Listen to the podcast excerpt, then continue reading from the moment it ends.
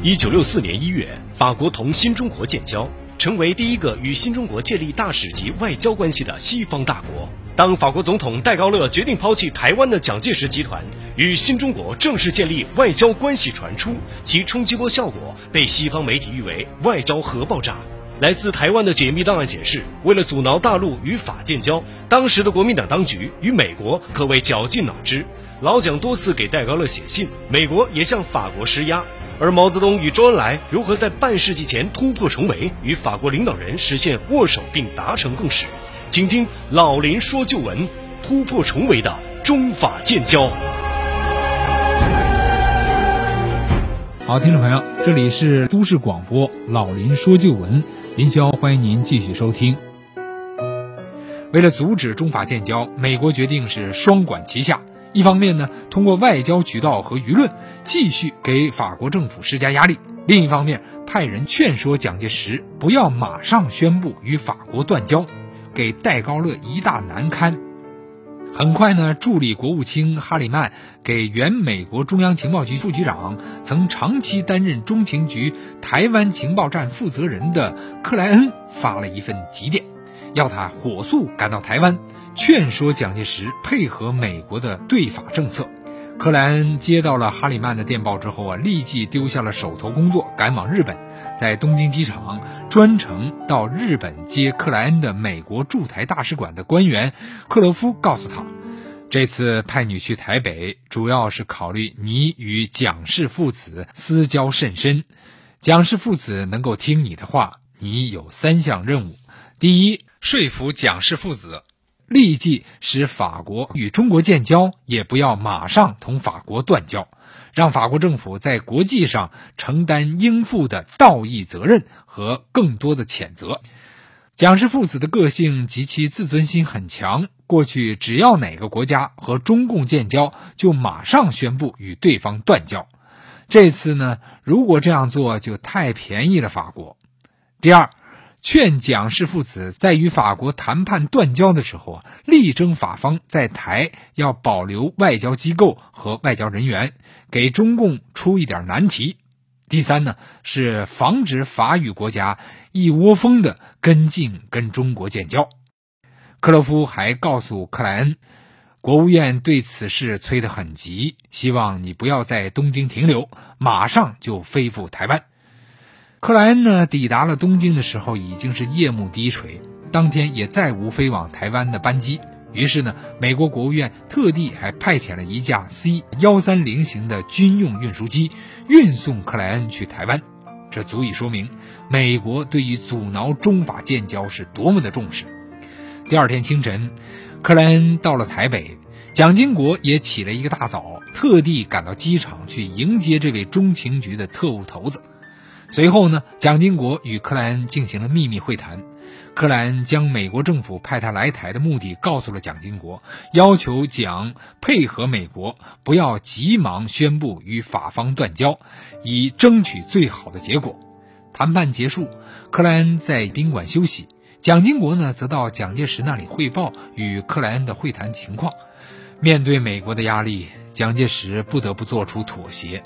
然而，蒋氏父子对法国抛弃中华民国心里是极其不舒服的。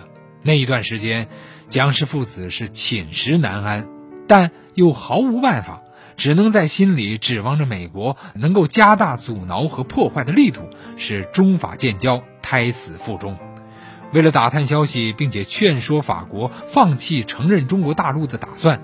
台湾当局还曾让其他的盟国和友人出面来劝说法国，除了美国之外，他们还动用过西班牙、奥地利、日本等国。六三年十二月九日，就在媒体传闻戴高乐主张承认大陆，并且主张两个中国的时候，台湾外交部啊指示驻西班牙大使周书凯立即约见西班牙的副首相穆尼斯以及西班牙外长。请西班牙出面劝告法国，不要轻提承认匪共或两个中国之意。周书凯先是见到了西班牙外长，然后呢又拜见了穆尼茨。恰好戴高乐曾经邀请穆尼茨访问巴黎，这样呢穆答应赴法的时候啊向戴高乐晓之以理。台湾当局对穆尼兹访法的消息是颇为的重视，并且催问访法的日期。六四年一月九日，周楚凯又一次拜访穆尼兹，以蒋介石的名义向穆致新年的问候，并且告知台湾外交部得知穆尼兹将乔迁新居，将赠送给他中国的很好的家具，现在呢已经在途中了。谈到法国承认大陆的问题啊，盼望副首相将来对戴高乐施加影响和劝阻。台湾还做过奥地利皇室首领奥托大公的工作。六四年一月，台湾的外交部啊电令周书凯，请奥托大公转劝戴高乐放弃与大陆的建交，并且声称建交将影响法国在非洲国家的地位。当时呢，奥托还在慕尼黑。周书凯于一月十一日携礼物飞抵了慕尼黑，奥托在机场等候，双方呢是谈了六个小时。奥托认为，对于承认中国大陆这一问题啊，法国两派仍然在争论，戴高乐本人可能尚未做最后的决定。奥托答应尽力帮助台湾。一月下旬，奥托赴法国活动。由于此时法国承认中国的态度已经十分明显，因此呢，奥托从巴黎是无功而返。档案显示，在阻挠中法建交问题上，日本也曾经为台湾卖过力。六三年十二月十三日，日本驻法国大使与台湾在法相关的人士会面，台方又一次表示希望日本啊能够利用日法关系。适当为台湾说些好话，并且在有消息的时候告知台湾。日本大使答应在见到法国外长和戴高乐时会相机进言。与此同时呢，蒋介石劝阻法国的另一手便是给戴高乐写信。六三年十二月二十三日，蒋介石又一次致戴高乐亲笔信函，针对外电传言中法建交一事，要带。念及抗战时的情谊以及台湾现在的现状，给予台湾更多的同情。但是，沉舟侧畔千帆过，病树前头万木春呢？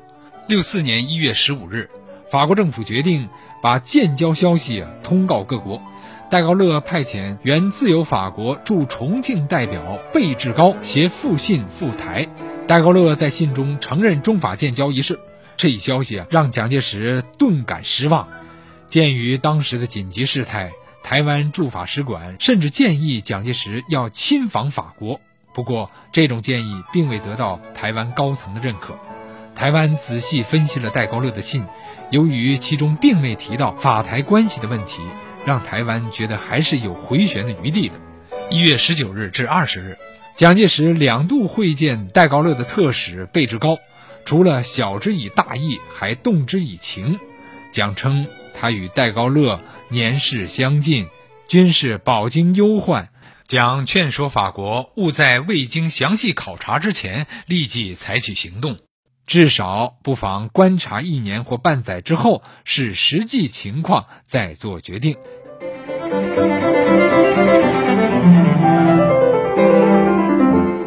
中法建交之后，蒋介石如何被迫宣布与法断交？台湾驻法国大使馆的人员又是如何想赖着不走的？欢迎您继续收听。一九六四年一月二日下午，法方代表德伯马歇应约来到中国驻瑞士大使馆，继续与我国政府谈判代表李清泉大使会谈。李清泉提出了按照北京商谈的互换照会的方式，德伯马歇答复。他带来的方案也是按照北京会谈的精神提出的。六四年一月九日，博德马歇又如约来到中国驻瑞士大使。法方认为，法中双方已经就建交公报达成了协议，提出在一月二十七日或二十八日巴黎时间中午十二点，在北京、巴黎同时发表公报。李大使根据国内的指示。指出，在北京时间一九六四年一月二十七日下午一点半或两点半，双方同时发表公报。德波马歇说：“法国《世界报》每日下午三时出版，希望能够及时在该报上宣布建交的消息，故提出在巴黎时间十二时发表公报。这样呢，中法建交协议就达成了。一月二十七日，中法两国同时发表了建交公报。”同年二月二十三日，中法两国使馆临时代办同时到达驻在国首都，从此中法两国友好关系的历史翻开了新的一页。一月三十一日，戴高乐总统举行记者招待会，正式宣布承认同中华人民共和国建立大使级外交关系。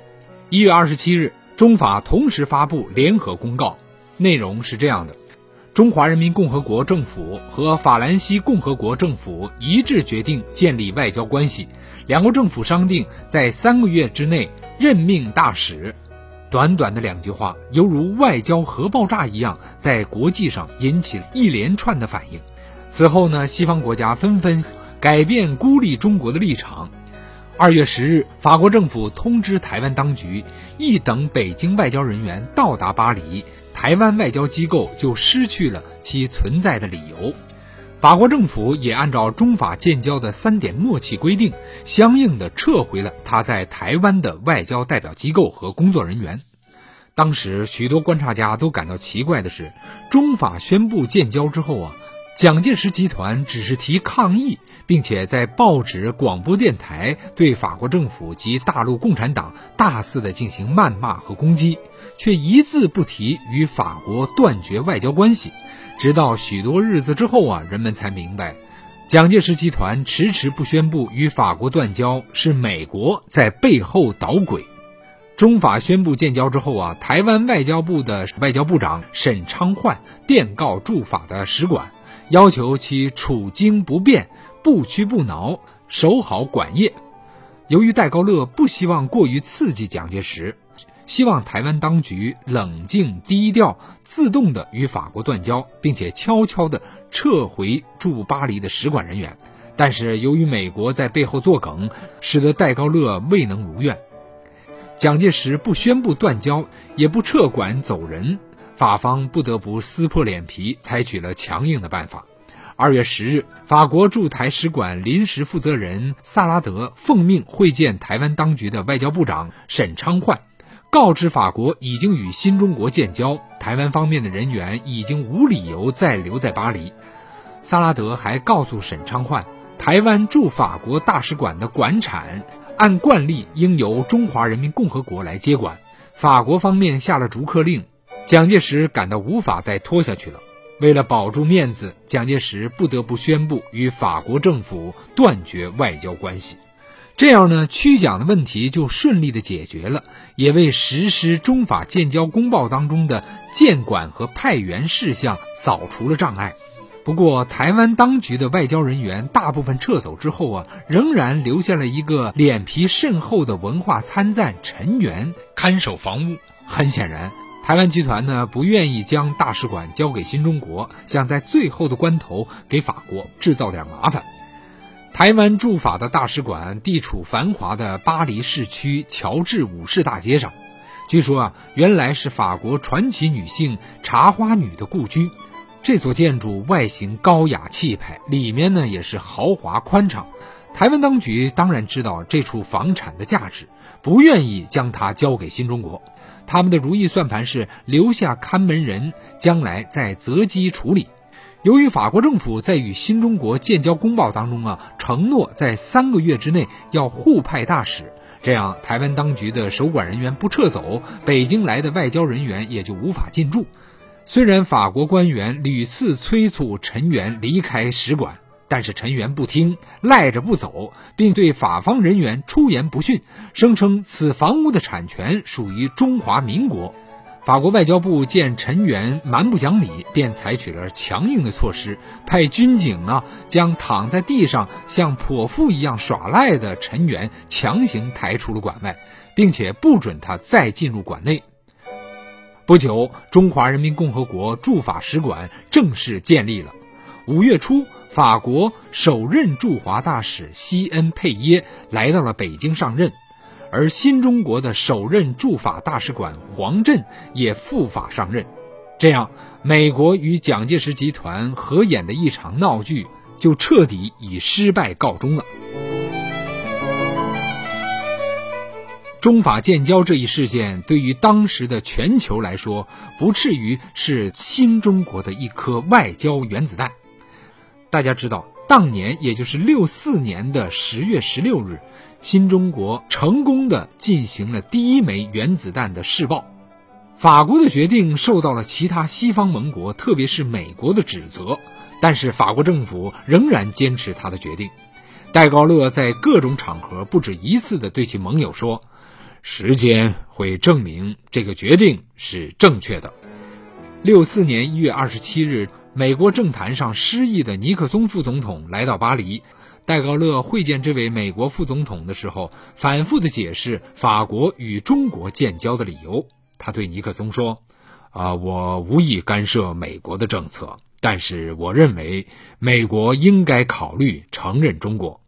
中国还不强大。”而现在承认中国，比等到中国将来强大了，你们被迫承认它要好得多。这句话实在可以看出戴高乐作为一位杰出的政治家，他的远见卓识。这也许可以解释为什么尼克松后来主导的中美关系建交历程与中法建交有如此之多的相似之处。没过几年，尼克松成为美国总统之后啊，就积极的倡导要改变中美关系。七二年一月就实现了到中国的访问。一九七三年九月十一日至十七日，法国总统乔治·蓬皮杜首次访问中国，他是第一位访问新中国的法国国家元首，也是西欧国家元首访华第一人。毛泽东主席在中南海会见了蓬皮杜总统。现在让我们听一听一九七三年中央新闻电影制片厂当时拍摄的毛泽东主席会见蓬皮杜总统当时的纪录片。中南海是我国人民的伟大领袖毛主席居住的地方。九月十二日下午五时，法兰西共和国总统乔治·蓬皮杜由周恩来总理陪同，来到了毛主席的住处。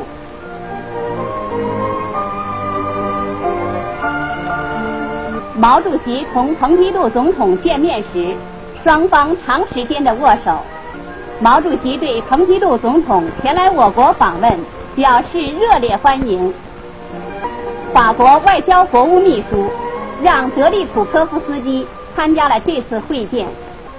双方在无拘束的气氛中，就共同关心的问题广泛的交换了意见。毛主席在谈话中回顾说。十年前，在戴高乐将军的推动下，法国在西欧国家中第一个同中国建立了完全的外交关系。蓬皮杜总统说：“我未有机会同毛主席见面，感到非常荣幸，因为毛主席使世界改变了面貌。”他还转达了戴高乐将军生前怀有的同毛主席会见的愿望。访问结束的时候，双方发表的中法公报，表达了两国政府进一步发展双边关系的共同愿望。双方商定，将研究发展经济关系的现实可能性，以及在技术、工业等方面加强交流和合作。双方决定签订海运协定，双方还谈妥了辽宁省辽阳化工项目，合作总金额达十二亿法郎。这也是多年来中法之间的最大一宗合同。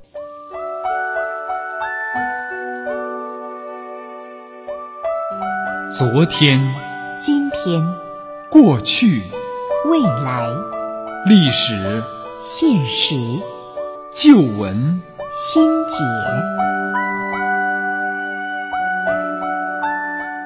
中法建交是上世纪六十年代新中国外交工作的一个巨大胜利，也让美国封锁和扼杀新中国的政策彻底破了产。正如匈牙利著名的政治家萨波伊·斯特万所说的那样，法国不管美国公开威胁和抗议而承认人民中国，是给了美国一记响亮的耳光。一九七五年五月十二日至十八日，邓小平副总理正式访问法国，这是新中国领导人首次正式访问西方国家。访问期间，双方决定成立经济贸易混合委员会，商定两国外长不定期的就重大的国际问题进行磋商。一九七八年一月十九日至二十四日，雷蒙巴尔总理再次访问中国，中法还签订了科技协定。一九七九年十月十五日至十八日，中国国务院总理华国锋访问法国，这是中国总理首次访问法国。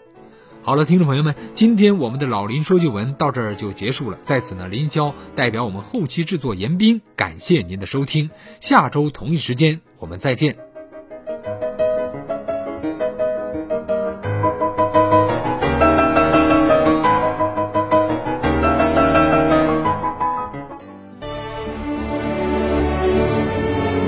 千古星河璀璨，往事并不如烟。旧闻依然鲜活，昨天对话今天。老林说旧闻，每周日早七点半至八点半，晚二十一点至二十二点，让昨天的灯照进心田。